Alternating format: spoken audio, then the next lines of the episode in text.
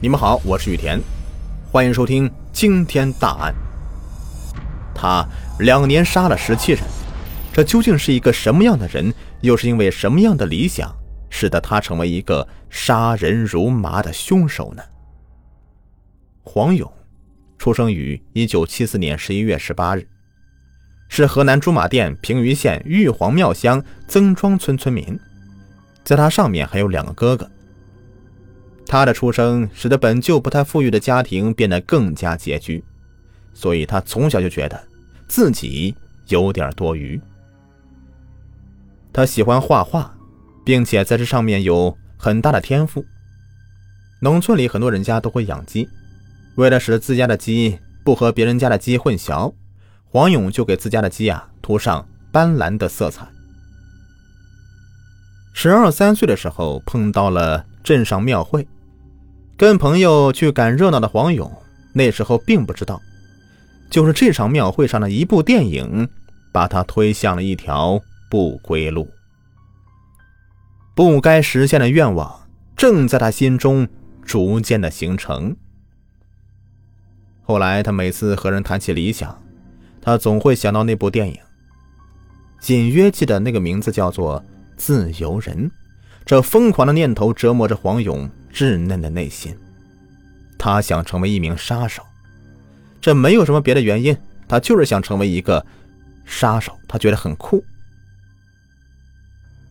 他很内向，不爱怎么和人交流，自然不会和人交流心中想法。两个哥哥又在外地打工，能够见面的时间又本来就很短。他这个理想并没有因为时间而磨灭，反而在心中是愈演愈烈。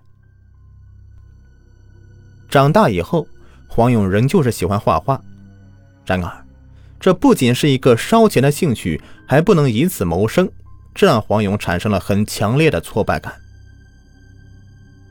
黄勇中学毕业以后，去了一家电子技术学校读书，在这之后几年呢？黄勇过着平淡的生活，这种平淡和他的理想似乎背道而驰了。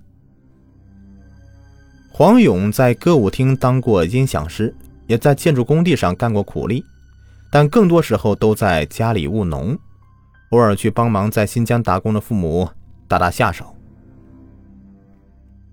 直到两千零一年的夏天，黄勇的父母兄弟到平舆县帮人养猪，就黄勇一个人在家里。多年前那颗理想的种子开始萌芽，他要杀人。秋季的一天，百无聊赖的黄勇突然看到家里的扎面条机支架，就躺在上面试一试，这刚好能够有一个人的空间。黄勇心中一喜，这是个很好的作案工具啊。于是，他把支架进一步的改造，把短板换成长板。又用绿色刷新，重新一试，更加合适。黄勇给他的杀人工具起了个名字，叫“智能木马”。这有了作案工具，又有了作案地点，黄勇决定先找个人试试手。他把目标放在那些喜欢进录像厅和网吧的男生上面。第一呀，这样的男生呢，没有什么社会经验，比较好骗；二来，他不想杀女人。这样会显得很没有英雄气概。第二天，黄勇就去了平舆县城，在录像厅门口徘徊一上午，也没找到什么作案目标。就在有些泄气的时候，一个叫做王平的男生就出现了。王平呢，是平舆二中的学生。王勇借口说要资助他上学，以取钱为由。把他带回家中，然后指着做好的智能木马，告诉他这是他发明的一个小玩具，可以测试人的反应能力。只要他的反应能力过关，那就会把钱给他。说着，黄勇还自己演示一遍给王平看。王平没有怀疑他，立刻躺上去，把头卡在两棍中间，面朝上，双手被捆在木马腿上。就在这个时候。黄勇突然用白布条勒住他的脖子，还没有来得及反抗呢，王平就死了。第一次杀人非常顺利，这使得黄勇非常兴奋。但是冷静下来以后啊，渐渐觉得有些后怕了。他开始想，应该怎么处理尸体呢？起初他想到野外抛尸，但是很容易被发现。思来想去呢，觉得最危险的地方呢，就是最安全的地方。最终，他决定分尸以后埋在自家院子里。用菜刀把王平肢解成了七大块之后，黄勇就在院内观察地形。这厕所气味可以掩盖住尸体腐烂的臭味，于是黄勇就在厕所旁边挖了个坑，把王平的尸块扔了进去，然后又填平。随后啊，他把王平的衣物和随身物品用火烧掉，再把屋内的血迹清理干净。然而。第一次杀人比较匆忙，又是为了试手，黄勇觉得自己没有找到那种杀人的极致体验。一年之后，他决定第二次下手。有了第一次的成功经验，第二次杀人就显得从容的多了。两千零二年夏天，黄勇在游戏厅内碰到了吴飞，得知吴飞在建筑工地上承包一些小活之后。就借口自己呀有更好的活可以介绍给吴飞，然后将吴飞带回家中。到家以后，黄勇对吴飞说：“要先进行测试，只要能在智能木马上面通过反应能力的测试，就可以得到这份工作。”吴飞躺上了智能木马，被黄勇用布条勒住，把全身捆绑起来。趁吴飞不注意，黄勇立即就勒死了他。随后，黄勇将吴飞的尸体肢解了，和王平埋在一起。现在啊，黄勇觉得自己是一个真正的杀手了，但是他又觉得自己的手法不如别人老练，有些细节呢还是很不利索。于是他决定要多杀几个人，来练练手。两千零三年的一月，农忙过后，黄勇又开始。蠢蠢欲动了。这第三个被杀害的男生叫做刘楠，当时正在游戏厅里面打游戏。黄勇在和他聊天的过程中，得知他喜欢绘画，就借口说家里有画让他欣赏。随后啊，带回家用同样方法杀了他。第二天，黄勇在厕所里面烧了刘楠衣服，并留下他身上的五百二十块钱。黄勇觉得杀人又可以得到快感，又可以得到钱财，这一举两得啊！于是内心中的罪恶种子就越来越生根发芽。一个月以后，在另外一家电子游戏厅里的黄勇遇到了李明和宋礼。这两人呢，不仅游戏技术不高，身上没有钱，黄勇就借口说回家取钱，把他俩骗回家中。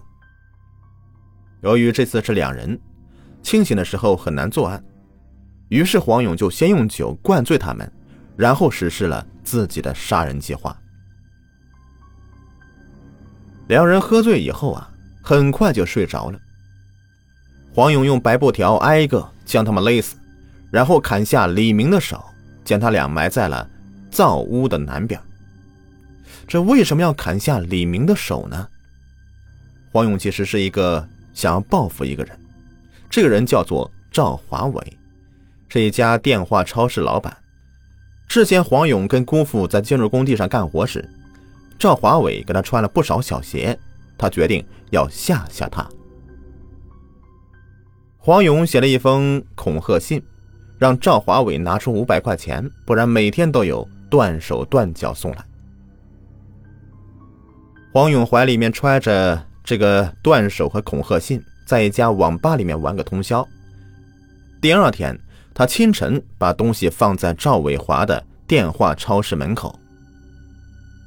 赵华伟早上起来营业的时候，一开门就看到了断手和恐吓信，立即报了警。警察来调查的时候啊，黄勇还跟着去现场凑热闹。他很好奇，警察到底是怎么破案的。在杀死李明和宋礼之后，黄勇感觉是越来越好了。他觉得，自己和电影里的杀手是相差无几，反正公安机关也发现不了，那不如接着干。在这之后，黄勇又用同样的套路杀了十二个人。最后一个被害人叫做张雷，他也是这起连环杀人案里面唯一一个幸存者。十六岁的张雷，两千零二年七月份初中毕业以后，去驻马店与父母一起卖小吃。六十多岁的奶奶在家中照顾上初中的妹妹。这两千零三年的十一月初，因为奶奶想念张雷，父亲便让他回家住几天。张雷上学时就比较喜欢玩游戏机。到了驻马店之后，因为生意太忙，几乎没有玩过一次。这次回到老家，张雷便跑进网吧了。十一月六号的上午，张雷到平舆县城建设路一家网吧上网，黄勇就坐在他的左边。玩的过程中，黄勇经常问张雷这个字怎么打，那个字怎么打，这一来二去的，两人就熟悉了。大约十一点左右，黄勇的下网时间到了，黄勇就捅了一把张雷：“哎，能陪我去取点钱吗？”张雷问：“上哪里去取？”黄勇说：“钱在家里放着。”张雷下网以后，与黄勇一起乘坐公交车到了玉皇庙乡，下车以后，两人步行三四里路到了黄勇家里。到黄勇家以后，吃过饭，张雷的噩梦。就开始了。黄勇指着房间一个木马对张雷说：“哎，这个好玩，如果你躺上去，你就会发现好玩在什么地方。”张雷没有多想，就躺了上去。咔的一声，张雷的脖子就被锁住了，然后手脚也被绑缚了，一点都动弹不得。此时，张雷意识到可能是上当了，但是为时已晚，抗争无力。黄勇将张雷的衣服剥光以后，先用白布条勒住张雷的脖子，然后用另外一个白布条勒住张雷的肚子，接着逼张雷吸气，每吸一次，勒在肚子上的布条就紧一次。黄勇开始用注射针对张雷的肚子和脖子上乱扎。尽管身处险境，但张雷并没有放弃逃生，他一直试图用言语打动凶手，并逐渐减轻了黄勇的杀意。后来呀，甚至还给他一包方便面吃，就是靠这包方便面让张雷挨过四天。期间，张雷曾经两次试图逃走都没有成功。十一月十一日，已经是第五天了，黄勇在屋里徘徊，嘴里念叨着：“杀，不杀。”最终，黄勇决定放走张雷。他后来说出了原因。我已经完全掌握杀人技术，但是腻了，不想再杀人了。那时候思想忽然转变，为练杀人技术，杀了那么多人，想去自首，但是没有勇气，不敢面对现实，就想想办法，想利用一个人去报案，可能会好点。随后，黄勇将张雷送回到平舆县城。回到县城以后，张雷并没有当时就回家，也没有报案，因为逃跑过程中的他呀吓坏了，害怕黄勇跟踪发现他家位置。他在同学家过了一夜，第二天才回了家。张雷用嘶哑的声音告诉奶奶事情经过，老人家当天晚上就给张雷的父亲打了电话，然后又告诉了张雷的三爷，他三爷是一个警察。张雷的三爷咨询了事情经过以后。立即向平舆县的公安局刑警大队报案。稍后，张雷的父亲从驻马店赶回老家，在张雷父子俩带领下，平舆公安局刑警抓获了黄勇。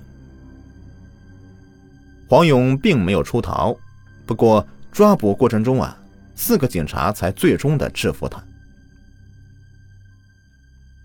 被告人黄勇自小受反映暴力题材的影视剧的影响。梦想成为一名杀手。两千零一年夏天，被告人黄勇将家中面条机改造成杀人机器，取名为“智能木马”。黄勇精心策划以后，决定向出入网吧、游戏厅、录像厅的男性青年下手，实施杀人计划，实现自己的杀人梦想。